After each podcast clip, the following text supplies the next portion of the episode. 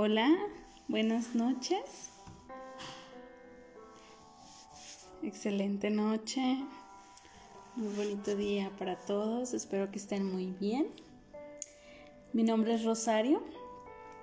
Espero que me recuerden. He estado algunas veces aquí charlando un poco con ustedes.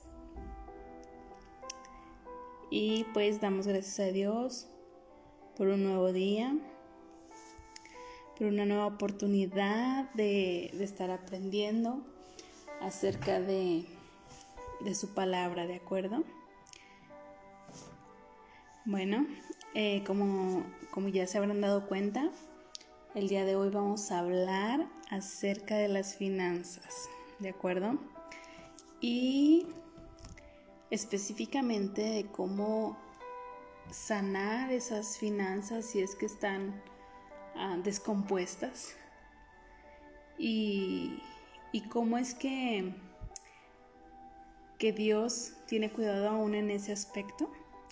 Muchas veces eh, podemos eh, permitir a Dios que, que obre en todas las áreas de nuestra vida, pero resulta que en el, en el área económica eh, lo restringimos un poquito eh, como que evitamos que entre a esa área, ¿verdad?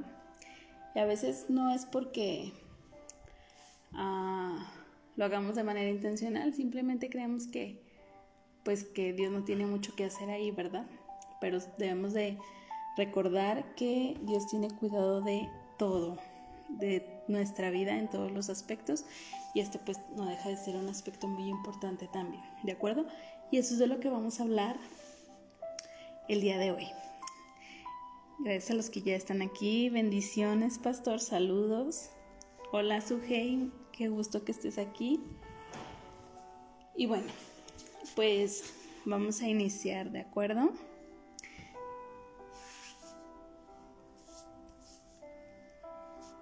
Bien. Y entonces con lo que quería iniciar es um, hablando acerca de que no importa nuestra edad y ni siquiera importa tampoco tanto eh, nuestro estado civil, si eres soltero, si eres casado. Siempre, siempre las finanzas van a ser un tema muy importante y en el que nos tenemos que estar educando siempre, ¿de acuerdo? Porque, pues, como les decía, de, de esto que a veces no le damos tanta importancia, de este pequeño detallito depende mucho nuestra estabilidad, ¿sí?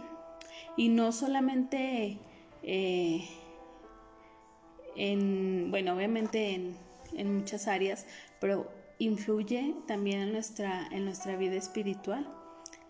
Y pues ya sabemos que, que si en, en, nuestra, en todas las áreas de nuestra vida están bien, nosotros vamos a estar bien, nuestra familia va a estar bien y nuestro alrededor va a estar bien. ¿De acuerdo? Bien. Hola, hola pastora. Hola hermana Leti, qué gusto saludarles. Los extrañamos mucho a todos. De verdad, han parecido días, meses interminables, pero confiamos en Dios en que pronto vamos a poder estar todos juntos. Sí, que vamos a seguir aprendiendo. ¿De acuerdo? Pero ahora ahí ya todos cerca. ¿De acuerdo? Hola hermana Rocío, bendiciones. Y bueno, continúo. Aquí algo de, de lo que podemos decir que es lamentable es que aunque las finanzas son algo muy importante, lamentablemente nosotros nunca o muy pocas veces recibimos una educación financiera. Eh, o una educación financiera a tiempo, me refiero a lo mejor desde nuestra infancia, ¿de acuerdo? Y esta situación provoca que en edades superiores, cuando debiéramos ser más independientes, por ejemplo en nuestra juventud o en nuestra adultez, en lugar de ser más independientes, somos más dependientes eh, en el aspecto económico y eso tiene que ver por el manejo inadecuado de las finanzas, ¿de acuerdo? Hola Araceli, saludos. Y bueno, eh, como cristianos tenemos que tener claro que la Biblia es nuestra regla infalible, pero no solamente una regla de fe, sino también es una regla de conducta, ¿sí? Sabemos que la Biblia habla acerca de todos los temas que nos podamos imaginar, ¿de acuerdo? Es el primer manual al que debemos de acudir cuando queremos eh, conocer sobre algún aspecto o área de nuestra vida aunque creamos que solamente habla de fe, de amor, de perdón. Eh, no, la Biblia habla de todos los temas que ustedes se puedan imaginar y como les decía, debe de ser al primero al que debemos de acudir. ¿De acuerdo? Dios eh, ha, tenido una visión eh, muchísimo más amplia que la nuestra. Él no dejó nada de lado, a Él nada se le olvidó y en su palabra ha escrito cómo es que debemos de enfrentar o de llevar este aspecto tan importante. ¿De acuerdo? Bien. Y bueno, eh, haciendo un poquito de énfasis en la importancia de este tema, tenemos que... Eh, bueno, quisiera mencionarles un dato muy interesante que me encontré por ahí, que nos dice que en, la Biblia nos habla miles de veces acerca del dinero y de las finanzas, ¿sí? Fíjense aquí, una comparación. Por ejemplo, encontré que, por, eh, que acerca de la fe, en la Biblia habla aproximadamente unas 247 veces, ¿de acuerdo? Acerca de la oración, habla aproximadamente 650 veces, ¿sí? Pero en el caso del dinero, de las finanzas, la Biblia habla 2.350 veces aproximadamente, ¿sí? Entonces, eh, yo siempre he dicho que Dios de lo que más nos habla es de lo que Él sabía que más trabajo nos podía costar entender, ¿sí? Si tanto nos habla de eso es porque sabía que a lo mejor de ese pie íbamos a cojear, que de eso íbamos a batallar, ¿sí? No sé quiénes eh, opinan lo mismo. Entonces, pues ese es un dato bastante interesante, por eso les digo, Dios no deja nada de lado. Y en ese aspecto no solamente tuvo cuidado, sino que tuvo suficiente cuidado y atención para dejarnos clara la manera en la que nosotros tenemos que proceder. ¿De acuerdo? Bien.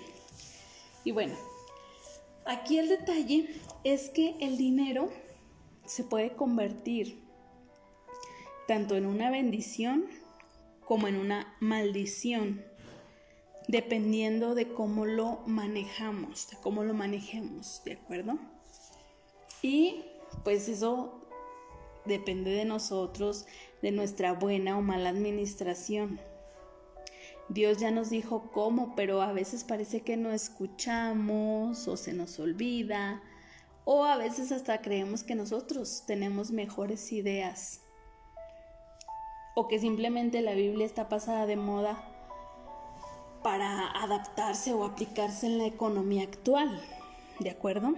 Si se fijan ahí dice finanzas sanas para la mujer de hoy y les voy a hablar de cómo Dios habla de las finanzas en la Biblia y eso no hace que sea un tema eh, pasado de moda. La Biblia no pasa de moda, no pierde vigencia y los consejos que Dios escribió ahí es lo más adecuado y lo más aplicable aún en pleno 2020. ¿De acuerdo? Bien. Y bueno, eh, si recuerdan, al principio ahorita quienes estaban conectados al inicio ya les comentaba que a veces le entregamos a Dios todas las áreas de nuestra vida excepto la económica. Porque decimos, ay, ¿a poco Dios va a tener cuidado en eso? Creemos que no le interesa o que no sabe. Y eso provoca pues que terminemos actuando conforme a nuestro propio juicio, conforme a nuestra propia inteligencia y nos lleva a una mala administración, ¿de acuerdo? ¿Cuántos de ustedes eh, han tenido algún problema económico por no eh, obedecer los lineamientos que Dios ha establecido, ¿sí? De acuerdo a esto. Muchas veces hemos caído en deudas, eh, en problemas financieros graves por, por préstamos, por, eh, por salir fiadores, por ser avales, como se dice actualmente, ¿sí? Y pues, independientemente de cómo esté nuestra situación ahora, debemos de, de entender que siempre hay nuevas oportunidades y que pues todo tiene solución mientras lo pongamos en las manos de Dios. Si ustedes están pasando por algún problema económico difícil, eh, sin duda Dios puede ayudarnos aún, todavía hay solución, ¿de acuerdo? Bien, entonces pues vamos a estar viendo varios puntos acerca de este tema, ¿sí? Eh, y pues, cómo solucionar o cómo ah, llevar a cabo una, una unas finanzas adecuadas, ¿de acuerdo? Eh, lo primero y lo más importante es reconocer que todo, absolutamente todo viene de Dios. ¿Sí? Eso incluye todo lo que nosotros tenemos, que la casa, que el carro, que el dinero. Todo absolutamente viene de Dios y todo le pertenece a Él. ¿De acuerdo? Nunca, nunca, nunca van a ser tus méritos. ¿Sí? Porque muchas veces creemos, ay, pues es que lo que yo tengo es gracias a mi trabajo. Me la paso trabajando 8 o 10 horas al día. Y, ese es el... Eh, eso que yo tengo es gracias a mi trabajo. O cuántas veces decimos, ah, pues es que es gracias a mis títulos, gracias a, mis estudios, a mi licenciatura, a mi posgrado, ¿sí? Le atribuimos eh, nuestros bienes esos bienes materiales, porque vamos a ver que ni siquiera son nuestros, le atribuimos esos bienes materiales a, lo que nosotros hacemos, porque creemos entonces que quienes no los tienen es porque pues no han, no han hecho lo que, lo que yo he hecho, no trabajan las horas que yo trabajo, no estudiaron lo que yo estudiaron, no se esfuerzan como yo me esfuerzo, ¿sí? Pero déjame decirte que tus méritos o lo que tú hagas eh, no, no tienen mucho que ver porque todo viene de Dios. Si Dios, eh, si tú tienes eso es porque Dios lo ha permitido, ¿sí? Si Dios quisiera, al día siguiente amaneces y no tienes nada. Si Dios quisiera, al día siguiente amaneces y tienes el triple. Y eso es porque todo viene de Dios y todo permanece gracias a Él o todo eh, puede dejar de, estar por Él, ¿de acuerdo? Ageo, el libro de Ageo, dice eh, en el verso 2, eh, perdón, capítulo 2, verso 8, dice, mía es la plata y mío es el oro dice Jehová de los ejércitos. ¿Sí? Aún eso le pertenece a Dios, ¿de acuerdo? Y nuevamente les digo, lo que nosotros tenemos, todo lo que tú puedas contabilizar en este momento, que puedes adjudicarte como tus bienes materiales, aún eso le pertenece a Dios. ¿De acuerdo? Bien. Entonces, lo siguiente es que para llevar a tener una, una finanzas, bueno, tener finanzas sanas, eh, otro punto importante es trabajar, ¿de acuerdo? Habla la Biblia de, o compara personas que trabajan con, eh, con personas perezosas, ¿de acuerdo? Y obviamente hay, hay una recompensa para ese hombre esa persona que además de trabajar hace un buen trabajo, ¿de acuerdo? Entonces, cuando tú realizas esa actividad, ese trabajo, obviamente hay una recompensa, Dios te va a bendecir, ¿de acuerdo? Y eh, esto es porque, pues, no hay otra, al menos en, en el mundo actual, no hay muchas otras opciones de, de obtener dinero si no es trabajando, ¿verdad? Entonces, pues desde siempre ese ha sido eh, un punto indispensable, ¿de acuerdo? Eh, dice Proverbios 22, 29. ¿Has visto hombre solícito en su trabajo? Delante de los reyes estará, no estará delante de los de baja condición, ¿de acuerdo? Aquí habla no solamente de ese hombre que trabaja, sino de ese hombre que es solícito, que, realiza un buen trabajo, ¿de acuerdo? A veces, eh, muchas veces hemos creído que el trabajo es una maldición y, cuántos han escuchado que culpan a, a y a Eva por su pecado porque dicen que por ellos tenemos que trabajar. Eh, y pues no es así, realmente incluso desde antes de, pecar, eh, Adán y Eva pues ya tenían actividades que realizar, ¿de acuerdo? Ya tenían responsabilidades, cosas que hacer. No estaban nada más sentados ahí viendo los días y las noches pasar, ¿de acuerdo? El hombre necesita eh, alguna actividad que realizar y Aquí habla de que si la haces adecuadamente, vas a, vas a ser bendecido. ¿De acuerdo? Sí, amén. Saludos, hermana Lucy. Eh, y bueno, continuamos. Eh, si ya sabemos que, que lo primero es reconocer que todo viene de Dios y que para yo obtener dinero, pues obviamente necesito trabajar. Ahora sí, después de esos dos puntos tenemos que tener claro que todo lo que recibamos debe de ser administrado adecuada y sabiamente, ¿de acuerdo?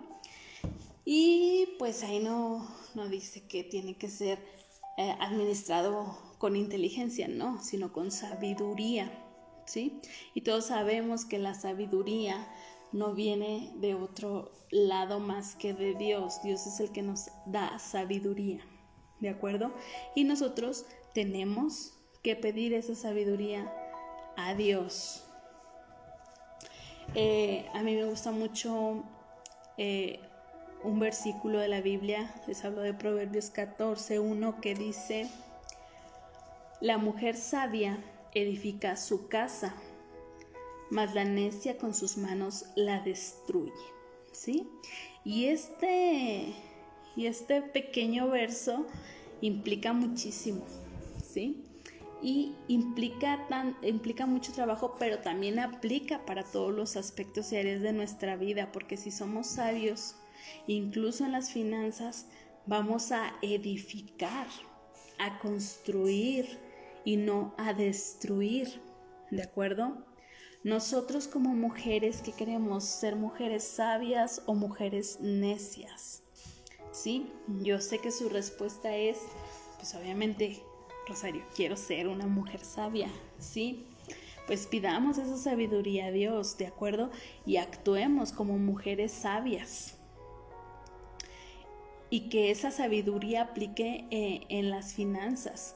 Quienes somos casadas, Sabemos que nuestra influencia, nuestro comportamiento, nuestras acciones respecto a las finanzas del hogar van a determinar que vivamos en bendición o en maldición económica, ¿sí?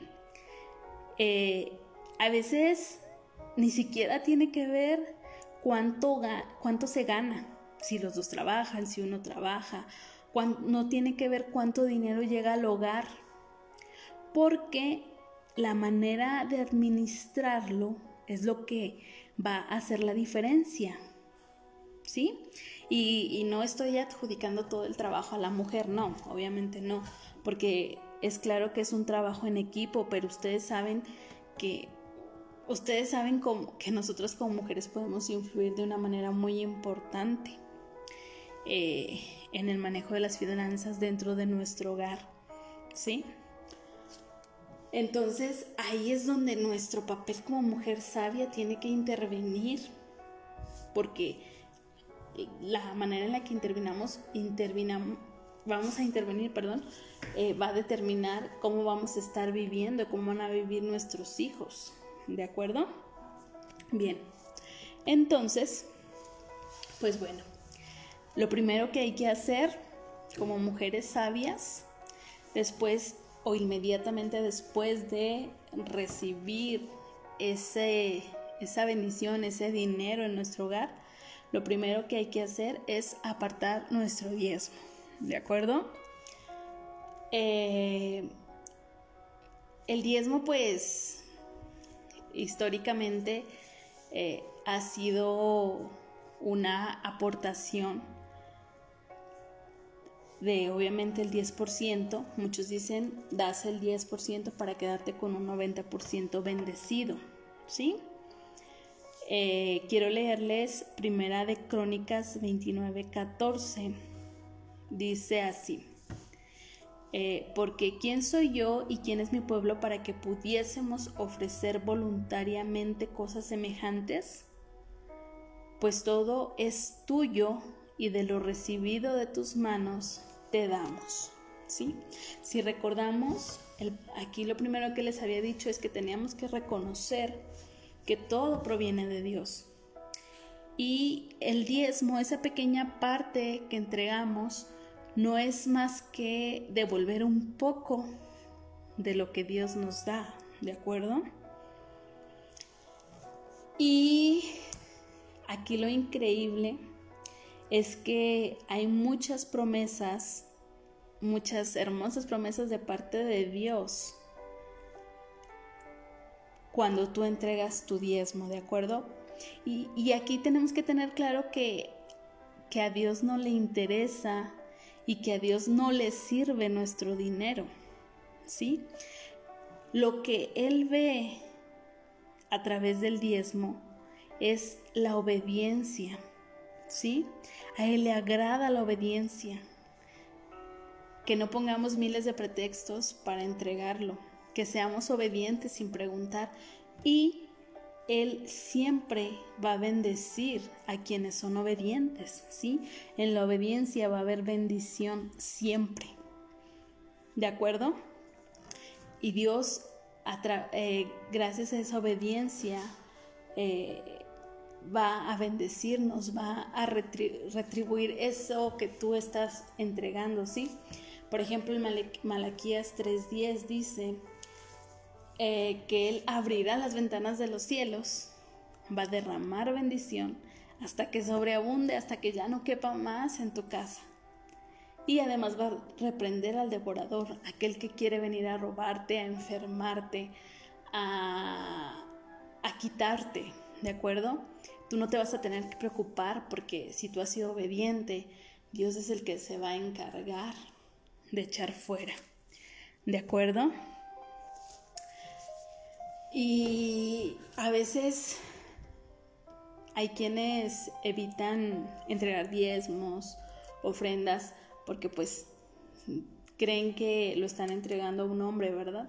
Y como les decía, pues físicamente sí, porque pues no puedes entregarle un billete a Dios, pero Él lo que está viendo es tu obediencia, ¿sí? Que te puedes desprender de eso, que no te cuesta porque no vale más que, tu amor eh, hacia Él, ¿de acuerdo? Bien, continuamos y bueno. Ivette Infante, eh, gracias por escucharnos, bendiciones. Eh, sí es importante seguir aprendiendo acerca de esto. la Biblia siempre va a ser un referente importante, una guía importante para nosotras, para, para nosotras como mujeres en este tiempo. Y pues las finanzas siguen siendo un tema muy, muy importante, ¿de acuerdo? Y bueno, ya que recibiste de parte de Dios ese ingreso, que apartaste tu diezmo, ahora sí viene lo bueno, ¿sí? Eh, no sé cuántos lo, lo, hagan o lo hayan hecho, porque yo debo de confesar que sí, que recibes tu, tu sueldo, tu, tu mensualidad, tu quincena, tu semana, y empiezas a gastar sin consideración, ¿de acuerdo? Eh, sin ponerte a pensar eh, siquiera si compraste algo que necesitabas o que no necesitabas. Entonces, hay que tener cuidado con esto y evitar siempre eh, esta, situación, ¿sí? Tenemos que siempre hacer un presupuesto, ¿de acuerdo? Y pues el presupuesto es simplemente apartar la cantidad necesaria para cada aspecto que, necesitamos eh, gastar, ¿de acuerdo? Eh, no sé ustedes, pero por ejemplo yo en mi presupuesto pues está comida, está lo de ropa, está imprevistos, ¿sí? Eh, ¿Qué son los imprevistos? Pues que medicamentos, consultas, todo aquello que no queremos que, que pase, pero pues que probablemente puede pasar. Sí, apartamos diezmo, eh, perdón, apartamos de nuestro ingreso para sembrar. ¿sí? No sé quiénes me escuchan ah, y me quieran decir qué más ponen ahí dentro de su presupuesto, ¿sí? Eh, aquí lo importante es tener un presupuesto y que antes de empezar a gastar, tú dividas eh, esas cantidades para no excederte en tus gastos, ¿de acuerdo? Eh, y que tengas para todo, que no digas, ay, pues fui a, a Barrotes, por ejemplo, y, me faltó comprar todo lo de... Ah, no sé, o fuiste, fuiste y compraste ropa y ya no dejaste para la comida, no sé, entonces pues para eso sirve el presupuesto, para apartar.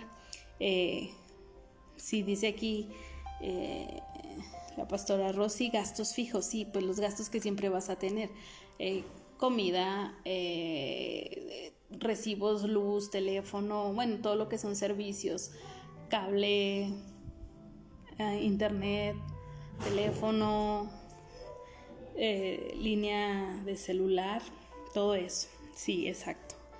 El gas, todo carísimo, ¿verdad? sí, entonces, cuando nosotros recibimos nuestro dinero, recuerden, primero apartamos nuestro diezmo, pase lo que pase, y ya de ahí podemos empezar a, distribuir eh, el resto, ¿de acuerdo? El transporte, cierto, muchas gracias. Y no olviden algo importante, vamos a ver más adelante, para sembrar, ¿sí? Porque hay que ver a quién le vamos a sembrar, ¿de acuerdo? Y bueno, ese presupuesto puede tener cabida incluso para cosas eh, de diversión, que porque vamos a ir a dar una vuelta, vamos a, salir a cenar un día, vamos a, ir a comprar un helado, algún gustito, etcétera, ¿sí? Si somos eh, estrictos con nuestro presupuesto, claro que nos va a alcanzar para todo eso, ¿de acuerdo?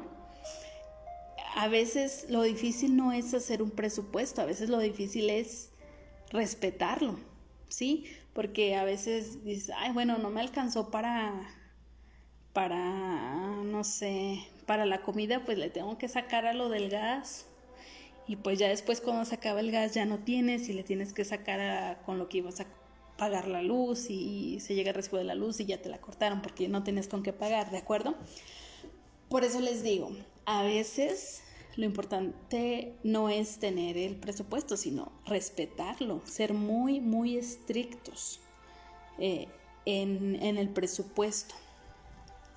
Estaba leyendo un, perdón, escuchando un, testimonio donde un, decían, o sea, si, si tú tienes un, presupuesto eh, fijo, o si tú tienes ah, todo bien así para qué te vas a gastar cada cosa, cada, cada cantidad más bien, pues eh, te evitas hasta problemas, porque, por ejemplo, ahí daba el ejemplo de alguna mujer que sale, ay, es que le dice a su esposo, pues cómprame esos zapatos, ándale, están en oferta.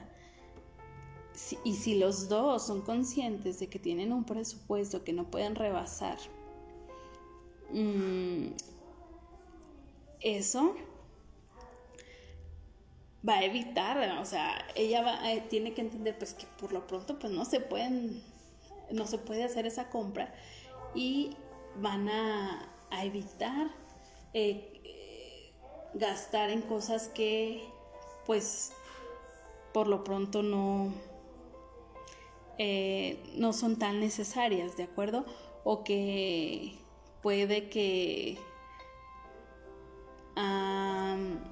puedas comprarlo, pero a lo mejor no del precio que querías o de, esa cantidad, ¿de acuerdo? Bien.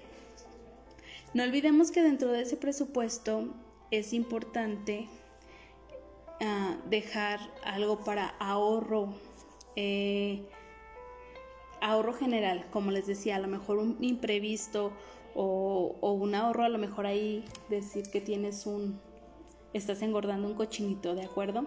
¿Por qué? porque pues todos vamos a, pasar por momentos difíciles, entonces, eh, o por eh, algún problema, enfermedad, no sé, y eso lo llamamos las vacas flacas, ¿sí? Haciendo referencia, a, recordando la, la historia de José, cuando comenzó a interpretar los sueños del faraón, ¿verdad? Que hablaba de los siete años de, de prosperidad y de los siete años de escasez. Entonces, si nosotros no nos ponemos a ahorrar en los momentos que, estamos siendo prosperados y seguimos esforzándonos en ahorrar en esos momentos en los que a lo mejor hay un poquito más de dificultad económica, eh, pues para cuando de verdad ocupemos, eh, no vamos a, a tener, ¿de acuerdo? Y esa es una, lección muy importante. Eh, el, ahorrar para, para cuando lleguen esos momentos difíciles, ¿de acuerdo? Esas vacas flacas, ¿sí? Porque pues yo creo que a nadie nos sobra. si nos ponemos a gastar deliberadamente, pues menos.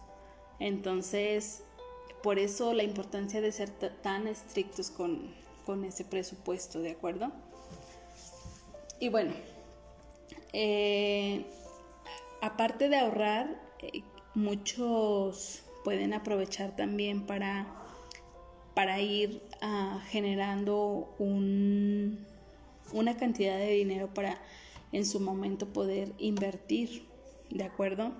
Hay quienes les gusta tener algún negocio, lo ven como una posibilidad de tener un ingreso extra, ¿sí? Pero eh, muchos de los que, de las personas que yo conozco a veces se endeudan para, para poder invertir, ¿de acuerdo? Y pues la idea o lo ideal pues sería que no tuvieras que endeudarte para invertir, sino que eh, fuera parte de, de, algo que tú fueras a una cantidad que tú a lo mejor, aunque te tardaras más tiempo, pues eh, hubieras estado ahorrando, ¿de acuerdo? Y bien, pues está eso, después de tu presupuesto, eh, aunque nos cueste un poquito de trabajo, pues está el ahorrar, ¿sí?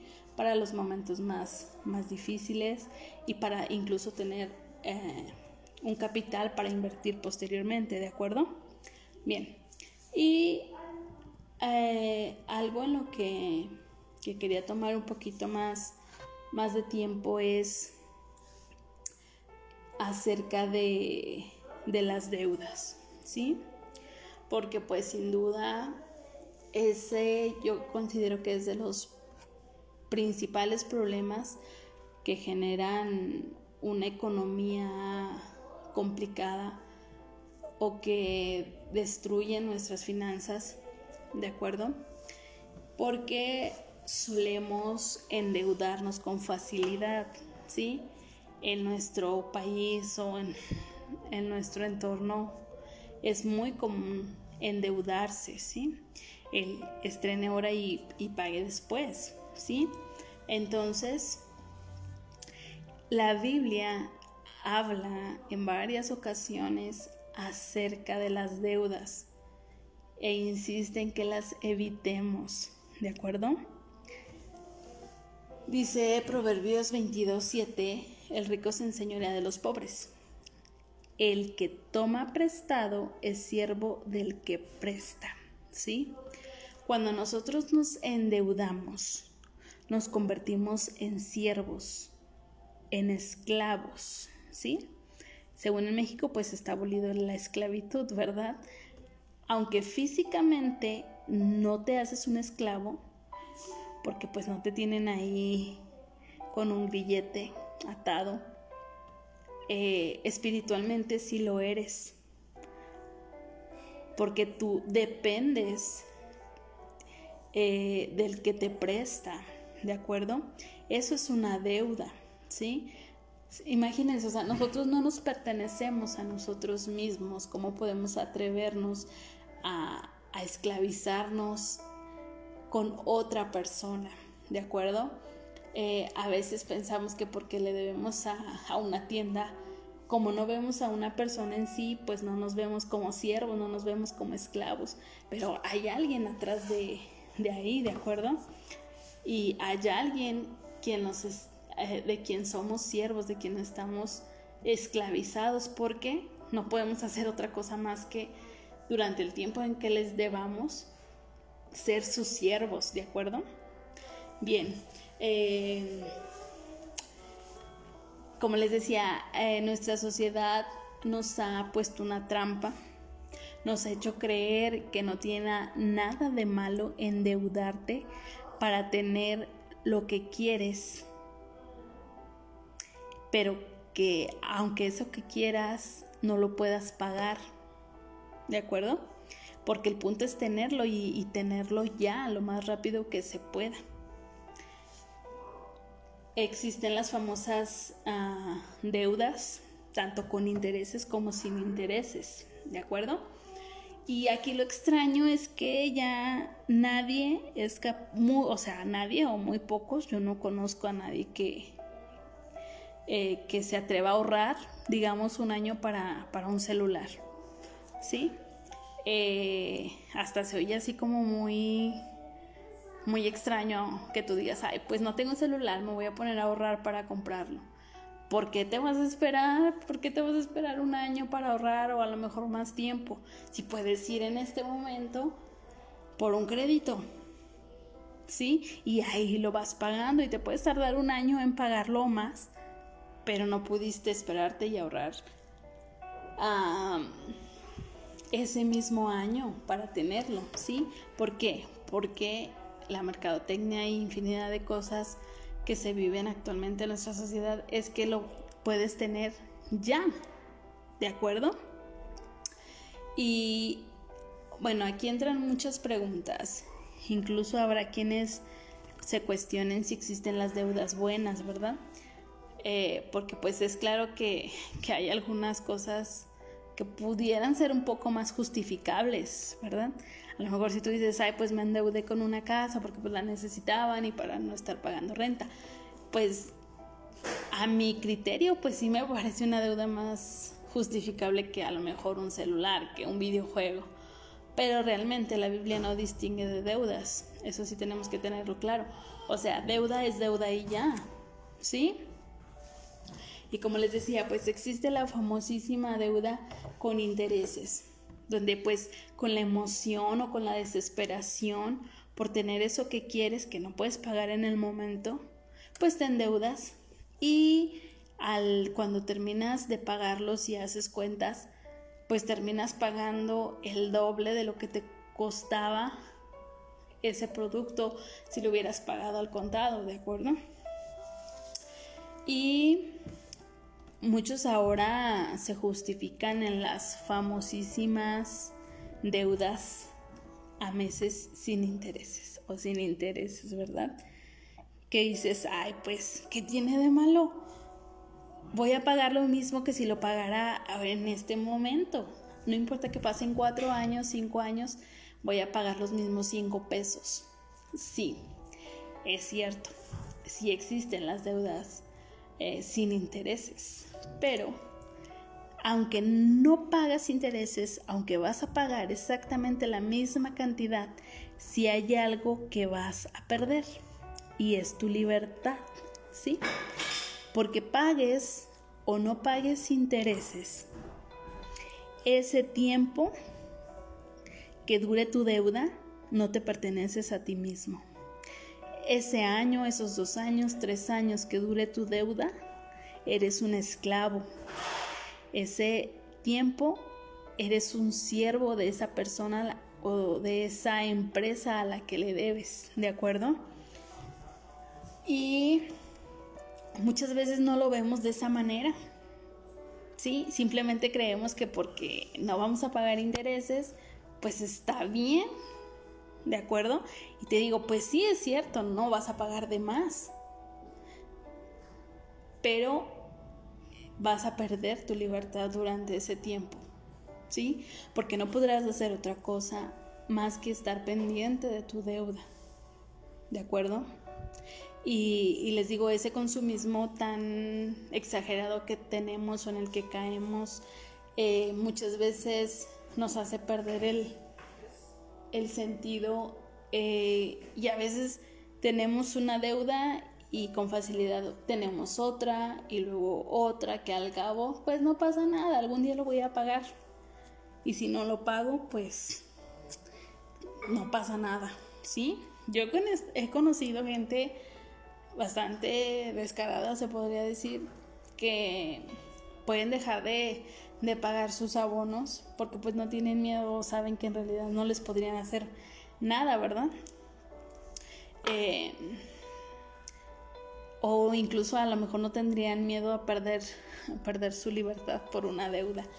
Eh, mientras se mantengan con el estatus de vida que les gusta tener. ¿sí? Y que les, como les decía, lamentablemente no lo puedes pagar, porque pues si lo pudieras pagar simplemente, eh, pues lo, en ese momento lo haces y ya, ¿de acuerdo? Eh, cuando estamos así, deuda tras deuda tras deuda, nos convertimos en malos administradores, ¿sí? Eh, y en lugar de ver, eh, puedes ver tu casa y a lo mejor ya tienes la pantalla, ya tienes la sala, ya tienes la computadora. Eh, pero si en realidad todo lo debes, pues no hay, no hay ni siquiera tranquilidad ah, emocional, ¿de acuerdo? Puedes estar ah, con tu deuda ahí y, precisamente de eso, eso es la, esclavitud actual. No te tienen ahí atado, pero tu mente sí está ahí, ¿sí? Todo tu esfuerzo, todo tu, trabajo se, se va ahí, ¿de acuerdo? A algo que realmente quizás ni siquiera estés disfrutando, ¿de acuerdo? Entonces, pues esa es una de, las principales situaciones que nos hacen tener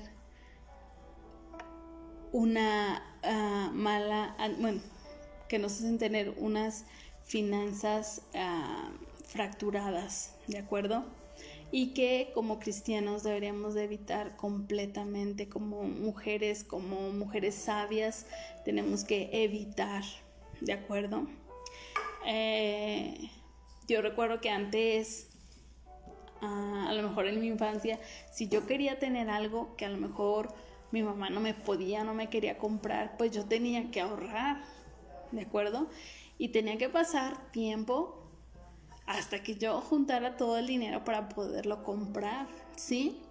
Y, y eso, yo sé que a lo mejor ustedes crecieron con, con esa forma de adquirir cosas entonces es algo muy bueno y es algo que deberíamos de, aplicar, ¿sí? Que, no nos dejemos llevar por, por lo que vemos en los demás, ¿sí? Que aunque nos digan, pues, pues ¿para qué te esperas un año si de todos modos lo puedes tener ahora? ¿sí? Pero no es lo mismo. No es lo mismo ir y pagar algo al contado que sea tuyo desde ese momento a ir y pagarlo y tenerlo y, que ni es tuyo y que aparte te está te está atando espiritualmente, ¿de acuerdo? Esa es una deuda y como les decía, nosotros mismos vamos y nos entregamos sabiendo que nosotros no nos pertenecemos, ni siquiera si nuestras posesiones económicas no, no nos pertenecen, mm, ni siquiera nosotros ah, mismos nos pertenecemos, ¿de acuerdo? Le pertenecemos a Dios y como tal debemos de, de cuidarnos, ¿de acuerdo? Bien. Eh, hay que ser muy sabios en eso, ¿de acuerdo? Igual eh, a nosotros como padres, como madres, nos corresponde guiar a nuestros hijos y educarlos en eso, ¿sí? A lo mejor se trata de mucha paciencia, pero en ver que, que, vale la pena, ¿sí? Regresar a, a esos tiempos donde te va a costar un poquito y te vas a tener que esperar, pero cuando tengas eso, a lo mejor, no sé, lo que ahora los chicos quieren, un celular, un videojuego, eh, pues va a, ser, va a ser de verdad tuyo, ¿no? Y, no vas a tener que, ser esclavo de alguien por cierto tiempo para poder obtenerlo, ¿sí? Y bueno, bien, ah, dejando un poquito de lado lo de las deudas, eh, otro pequeño punto del que quería hablarles es acerca de los famosísimos gastos hormiga, ¿sí? Y pues los gastos hormiga, ustedes yo sé que han escuchado acerca de eso, son todos aquellos gastos que, que parece que, que son insignificantes, pero que si hacemos cuentas a corto plazo y a largo plazo estamos, estamos gastando o desperdiciando mucho dinero en eso, ¿de acuerdo? Alguien puede decir, ah, alguien puede decir, ah, pues, mm, ¿qué tanto son los 10 pesos de las abritas o los 20 pesos de las abritas, por ejemplo, ¿verdad? o de los, cinco, ah, los 10 pesos de la coca o los 10 pesos de los chicles.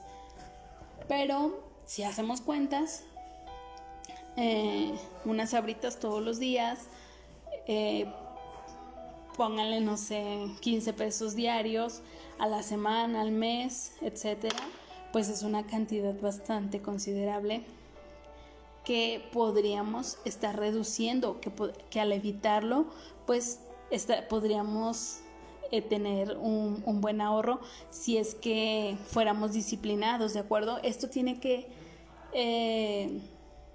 o más bien implica mucha disciplina, que nosotros nos propongamos desde el momento en que tenemos ese presupuesto, como les decía, ser estrictos en respetarlo y además que podamos, ah, perdón, que podamos eh, eh, ser disciplinados, ¿de acuerdo? Eh, y mantenernos firmes, ¿de acuerdo? Eh, para, para mejorar esa situación, sobre todo quienes ya estamos teniendo algún problema económico, ¿sí? ¿De acuerdo? Bien, entonces no olviden eso de, los famosísimos gastos hormiga, ¿sí? Y otro punto muy importante que la Biblia nos habla es no ser fiador, ¿de acuerdo?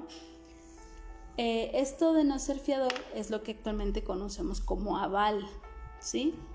Y eso pasa porque pues muchos negocios, ah, yo sabía que incluso hasta en algunas partes para rentar casa te piden un aval, ¿sí? Que es pues alguien que puede responder por tu deuda en el caso de que tú no puedas, ¿sí? Y pues aunque muchos lo piden, realmente eh, en la Biblia prohíbe determinantemente salir como fiador, ¿de acuerdo? ¿Por qué?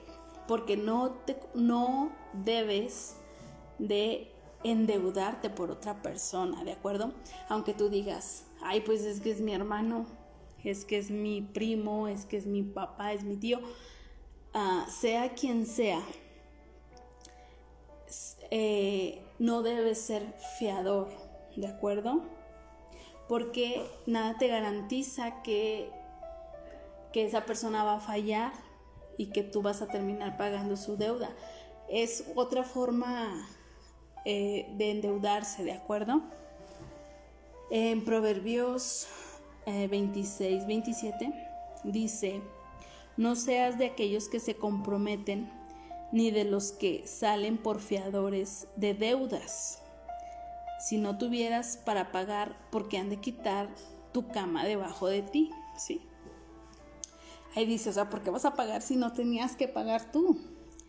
Y, como les decía, a la vez, a lo mejor a veces confiamos mucho en alguien o es alguien muy cercano y nos vemos tentados a aceptar, ¿sí? Pero pues igual, es otro de los puntos en los que tenemos que ser muy firmes y evitarlo a toda costa, ¿sí? Les decía, no puede ser fiador, sea quien sea, ¿sí? Ni por la cantidad, ay, es que es bien poquito lo que se va a endeudar Ah, ni, ni por la cantidad que sea, aunque sea poco, ni por la persona eh, de quien estemos hablando, así sea muy cercano a ti, ¿de acuerdo? Eh, solamente la disciplina y el ser muy determinantes y muy disciplinados en esto nos va a ayudar a tener finanzas sanas, finanzas exitosas, ¿de acuerdo? Y pues, no sé, a ustedes, a mí me ha pasado, pero pues yo he tenido que decir no y si sientes pena porque después es que, ay, y si yo llego a necesitarlo alguna vez, pues esperemos que no, pero... Ah, o te duele decir que no porque, como les decía, puede ser alguien muy cercano. Eh, pues con la pena, pero eso dice la Biblia, ¿de acuerdo? Y tenemos que ser obedientes, ¿de acuerdo? Bien.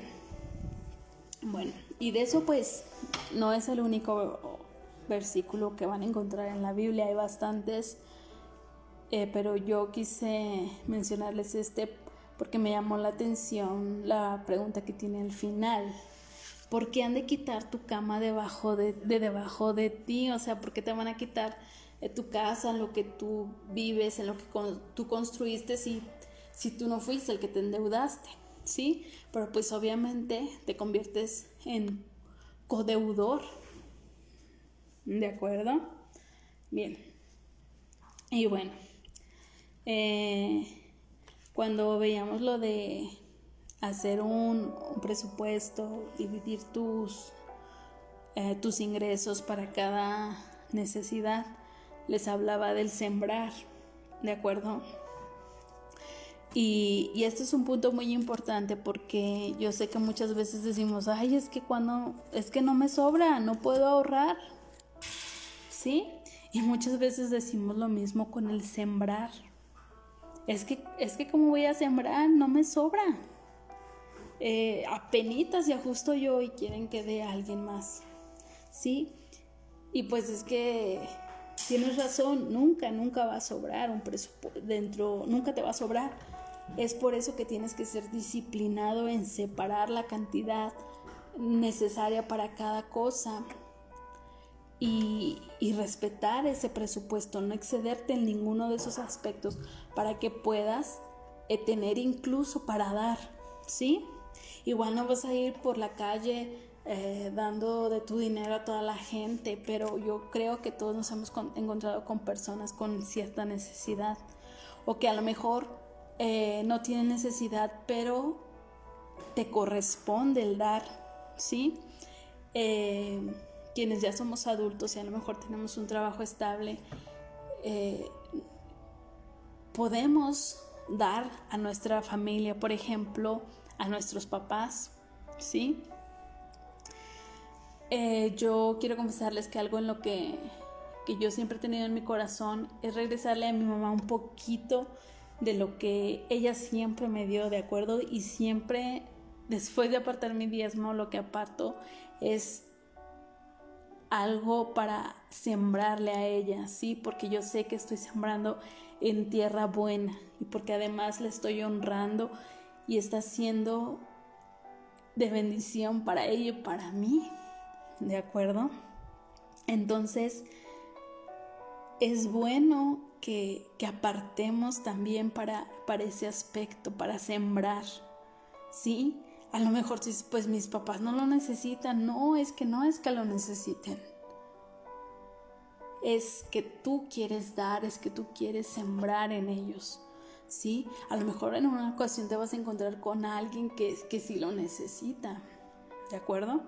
Y a lo mejor no vas a tener que desacompletar ah, tu comida o tu ropa, sino porque sino que tú vas a poder tener algo ahí, ¿sí? Algo extra para poder dar cuando se necesita, porque te digo, nunca, nunca va a sobrar, ¿sí? Si no somos eh, disciplinados en apartar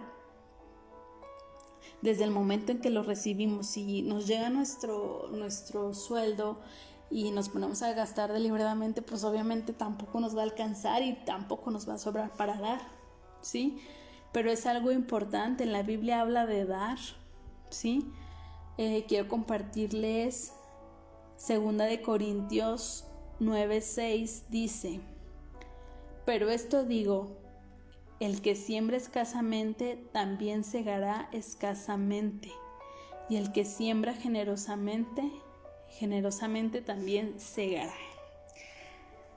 ¿Qué tanto quieren cosechar ustedes? ¿Qué tanto quieren recibir?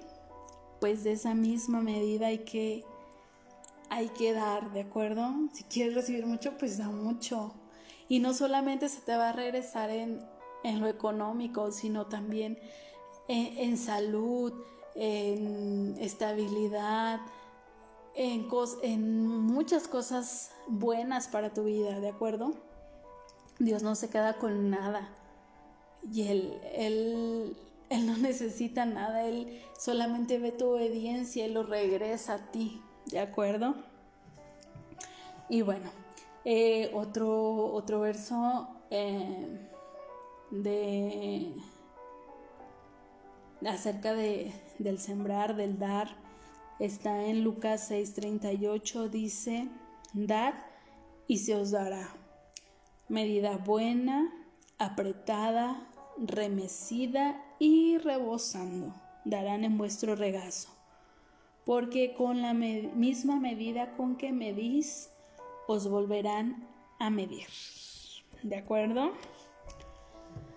Entonces, pues tenemos que ser generosos con lo que tenemos desde ya.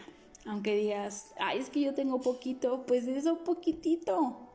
Si a Dios les, si de nuestros 100 pesos a Dios le estamos dando el diezmo, son 10 pesos, y a lo mejor digo, pues aparte aunque sea un poquito y dos pesos, tres pesos, pero estoy, mi corazón está desprendido de eso y, estoy lista para ver quién lo necesite, para dárselo, ¿de acuerdo? Eh, como les decía, yo creo que todos nos vamos a encontrar a alguien que necesita y qué bendición ser bendición para esas personas, ¿de acuerdo? Y bueno, eh, solamente es eso, es ser disciplinados, es ser sabios, pedirle a Dios siempre sabiduría, ¿de acuerdo? ¿Por qué? Porque la sabiduría también nos va a llevar a evitar, bueno, más bien nos va a evitar que caigamos en lo que es el amor al dinero, ¿de acuerdo? Durante mucho tiempo se ha creído, se creyó que el ser pobre es ser bienaventurado, que entre más pobre estás más cerca de Dios. Pero la humildad, que es lo que a lo que se refiere esa cercanía con Dios y la pobreza no son sinónimos, ¿de acuerdo? Dios no nos quiere pobres.